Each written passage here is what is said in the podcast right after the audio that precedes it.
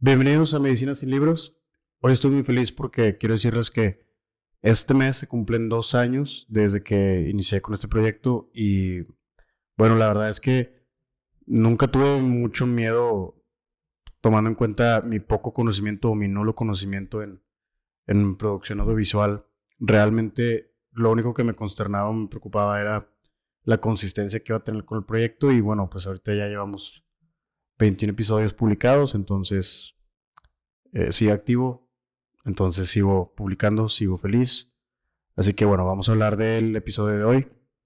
Hoy quiero tocar un tema que recientemente ha sido muy, em, no sé, vamos a decir, a lo mejor controversial, popular, que es ChatGPT. ChatGPT es un tipo de inteligencia artificial desarrollada por eh, OpenAI en el que básicamente está entrenada para contestar y ser un asistente virtual, pero con la adicción y la coherencia de un ser humano. Claro que la controversia principalmente aquí es qué tan confiable puede ser algo como ChatGPT. Realmente creo que el propósito de esta inteligencia artificial no es descubrir una fuente infinita de información completamente, em, pues verdad, vamos a decirlo. No se trata de eso, se trata de que sea un asistente como tal cual está hecha para ello, siempre y cuando la sepamos usar para lo que es. Lo platicaba hace poco em, por Instagram con una amiga y ella decía que, pues básicamente como Internet, ¿no? Quien lo sepa usar lo le va a sacar el mejor provecho del mundo y quien no lo sepa usar se va a desinformar y va a tener mil problemas con ello. No se trata de que sea tampoco como un doctor Google o vamos a llamarle ahora ChatGPT o doctor ChatGPT, no, no funciona para eso. Aunque realmente sí podría ayudar a, muchos, a muchas personas, también corremos el riesgo de que sea información falsa, sea información que, que realmente no va a producir ningún beneficio para nadie. Entonces, esa es la controversia y eso es lo que, lo que quiero tocar. Ahora, Cabe mencionar que las habilidades de asistencia que tienes sí son muchas y sí son muy buenos beneficios. Por ejemplo, te puede ayudar a organizarte con tareas, te puede ayudar a organizar pendientes. Si, si inclusive no has definido bien tus prioridades sobre los objetivos que tienes que hacer, te puede ayudar a trazar inclusive un, como un plan de acción para em, pues llevarlo a cabo de manera más eficiente, más correcta. La verdad es que para ese tipo de cosas funciona perfectamente bien. Y bueno, pues les voy a poner algunos. Ya está grabando la pantalla. Para quienes están nada más escuchando, lo voy a, a describir todo, ¿verdad? Pero bueno, por ejemplo, este episodio lo hice utilizando ChatGPT. Entonces, va a ser como una pequeña demostración de cómo, cómo es que funciona, para qué sí, para qué no. Empecé de este lado derecho de mi pantalla al principio inicias un tema y le das un contexto, entonces puse tema podcast de medicina. Me responde, hola, ¿en qué puedo ayudarte en relación a los podcasts de medicina? Dame ideas para nuevos episodios dirigidos a estudiantes de medicina. Por supuesto, aquí te dejo algunas ideas para episodios de un podcast dirigidos a estudiantes de medicina. Cómo estudiar de manera efectiva para la carrera de medicina, la importancia de la comunicación en la medicina, cómo manejar el estrés y la ansiedad en la carrera de medicina, cómo prepararse para el examen de la residencia. Todos estos son temas probablemente bastante interesantes, muchos de ellos ya los había pensado, otros no. Entonces, ayuda excelente para iniciar como una lluvia de ideas, una tormenta de ideas para cuando tienes un proyecto nuevo y realmente no sabes por dónde empezar, es una excelente opción. Ahora, mm, puse, quiero hacer un episodio acerca de ChatGPT y cómo cambiará la medicina para estudiantes y médicos. Escribe un libreto de 20 minutos. Por supuesto, aquí tienes un posible libreto para un posible para un episodio sobre cómo ChatGPT cambiará la medicina para estudiantes y médicos. Tal cual lo copié, después lo fui desarrollando un poco más, pero básicamente pone introducción, dos minutos, presentación del episodio y los objetivos, breve explicación sobre qué es ChatGPT, cómo funciona, para qué es ChatGPT. Explicas, ah, bueno, y esos cinco minutos, y luego dice explicación detallada sobre qué es ChatGPT, cómo funciona, ejemplos de cómo se utiliza ChatGPT en la medicina. Tal cual te hace un libreto de cómo vas a hacer tu episodio. Eso funciona para clases, para tareas, para resúmenes, para prácticamente todo. Ahora, dije, eh, yéndonos como punto por punto de los que estaba intentando descifrar en, vaya, pues en, el, en la pregunta que le di, le pongo, dame una explicación detallada sobre qué es ChatGPT y cómo funciona. Claro, estaré encantado de ayudarte. ChatGPT, Generative Pre-trained Transformer, es un modelo de lenguaje de inteligencia artificial desarrollado por OpenAI. Se basa en la arquitectura Transformer y utiliza técnicas de aprendizaje profundo para procesar y generar texto. Sigue hablando pues prácticamente de lo mismo. Eh, hace un poquito más de hincapié en el tema de los médicos porque desde antes yo la programé para que el contexto fuera em, podcast de medicina. Entonces te lo está definiendo como si estuviera em, redactando la parte que ya había ella, o sea, la, la inteligencia artificial puesto previamente como el contexto de la conversación. Después, ¿cómo puede ayudar ChatGPT en la docencia médica? También lo pregunté a los médicos a realizar proyectos de investigación, a los estudiantes de medicina a organizar y priorizar su estudio. Básicamente las preguntas, digo, las respuestas sí fueron pues muy útiles en algunos casos. Por ejemplo, para estudiantes, recomendaciones de estudio personalizadas. Este tema, por ejemplo, menciona que si hay un estudiante que tiene dificultad para retener información sobre anatomía, en, ese caso tú pones en el contexto em, estudio de anatomía o, o, técnicas de estudio de anatomía y ChatGPT te va a personalizar el estudio si específicamente lo que quieres, por ejemplo, es retener información.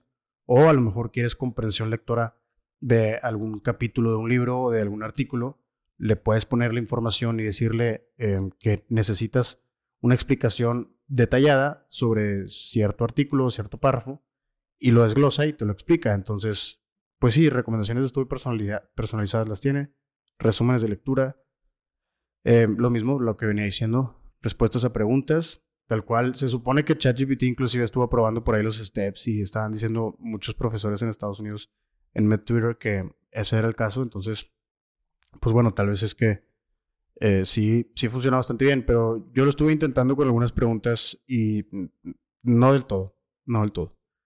Monitorar el progreso. ChatGPT puede ayudar al estudiante a monitorear su progreso y sugerir áreas en las que necesita trabajar más. Por ejemplo, si, si el estudiante está luchando con el estudio de farmacología, ChatGPT puede recomendar material adicional y ayudar, ayudar al estudiante, estudiante perdón, a desarrollar un plan de estudio para abordar esta debilidad. De hecho, inclusive te puede hacer hasta mapas conceptuales y, ¿cómo le llaman? Flashcards. También, también te puede hacer flashcards sobre información que tú, le, que tú le escribas. Entonces, pues perfectamente bien puede ayudar a muchos estudiantes. Ahora, después voy a hablar de las deficiencias que tiene y, y, el problema con las referencias. Entonces, claro que es un tema controversial. Después viene, ¿cómo puede ChatGPT ayudar a los médicos a realizar proyectos de investigación? Casi siempre te genera como cinco opciones o cinco puntos, si en este caso fueron cuatro, y dice búsqueda de literatura, análisis de datos, redacción de artículos y análisis de calidad. Muy controversial toda esta respuesta, pero hasta cierto punto sí, sí puede ayudar. Por ejemplo, tú puedes preguntarle, más abajo lo hice, déjame bajo la pantalla, aquí está. Dame 10 referencias sobre el uso de ChatGPT en medicina con la liga del artículo en su revista. Por supuesto, aquí tienes 10 referencias. Bueno, y me las pone con un título, con un link. Pero ¿qué pasa? Que si yo le pico al link, no se abre absolutamente nada. No hay ningún artículo, no hay ninguna fuente verídica. O inclusive otra cosa que pensé fue, bueno, puedo copiar el título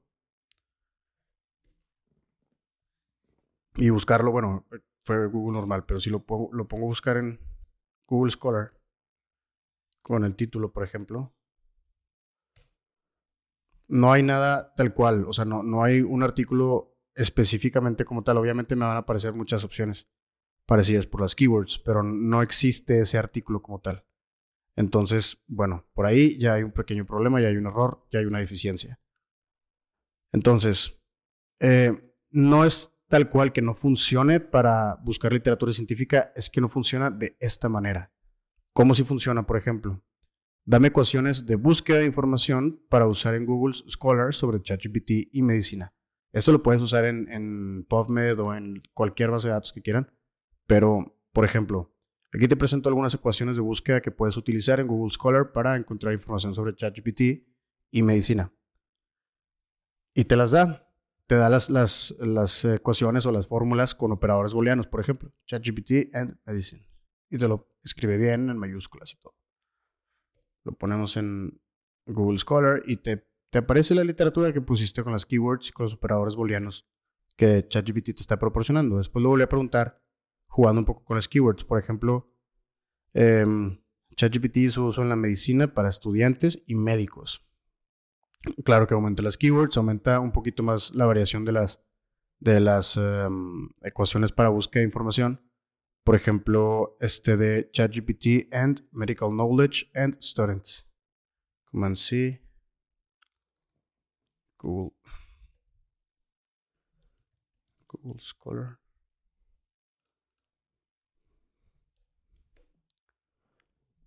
Y ahí está, toda la literatura que estás buscando con las keywords que te está proporcionando.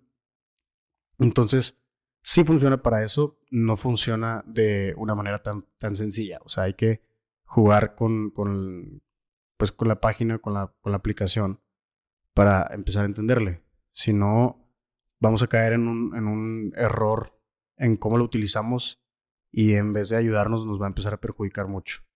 Entonces, por ejemplo, yo literalmente hice este episodio basado en lo que ChatGPT ofrecía o tenía para ofrecer. Y me ayudó, me hizo todo el script al principio y yo desarrollé sobre ese script. Entonces, pues definitivamente sí funciona para hacer algún proyecto o para hacer algún tipo de, de tarea o para ayudarte, pero si le pides que te dé referencias para, por ejemplo, para tu tarea, pues no te va a servir porque las referencias no van a existir.